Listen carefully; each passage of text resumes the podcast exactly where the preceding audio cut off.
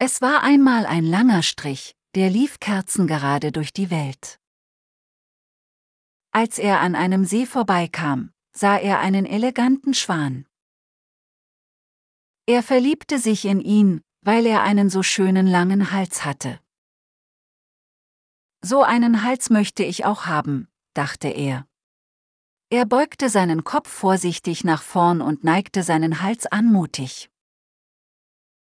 Zuletzt zog er seine Knie an, um genauso elegant über das Wasser gleiten zu können, wie der Schwan. Geschwungener Hals, gerader Bauch, so ist der Schwan, die zwei nun auch.